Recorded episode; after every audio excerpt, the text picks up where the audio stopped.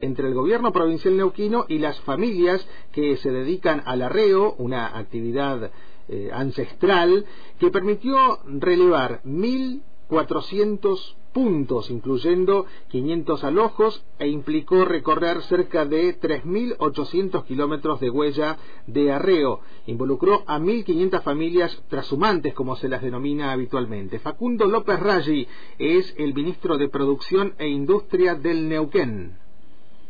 Lo que se ha hecho es un trabajo muy detallado, inicialmente en base a imágenes satelitales y posteriormente con un recorrido a caballo durante varias semanas eh, por, casi 1.500 puntos que han permitido mapear un total de 3.807 kilómetros de huellas de arreo, eh, que permiten, como les decía, a nuestras familias rurales eh, recorrer eh, largos caminos, en algunos casos desde la alta cordillera, eh, yendo este, hasta la zona de, de, de Aguada San Roque, bien sobre la zona noreste de, la provincia.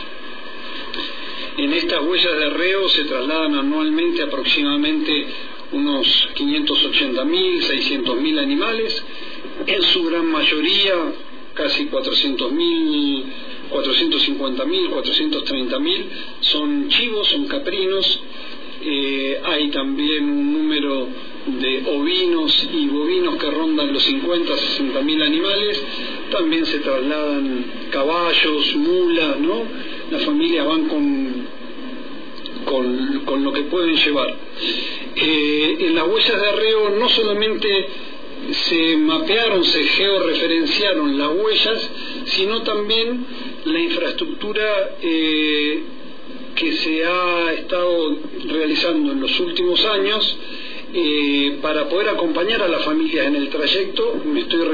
Estamos escuchando a Facundo López Raggi, ministro de Producción e Industria de la provincia del Neuquén. Nos da cuenta de esta actualización de la red de huellas de arreo, como se denomina, un trabajo conjunto entre la Subsecretaría de Producción, la Dirección Provincial de Tierras del Neuquén y la Comisión de Huellas de Arreo y Familia que eh, ponen a consideración de todo el sistema productivo. Hay una ley en Neuquén, la ley denominada de que en principio fija este trabajo que ahora hicieron técnicos y profesionales del Neuquén y también a partir de esos números poder delinear políticas de Estado.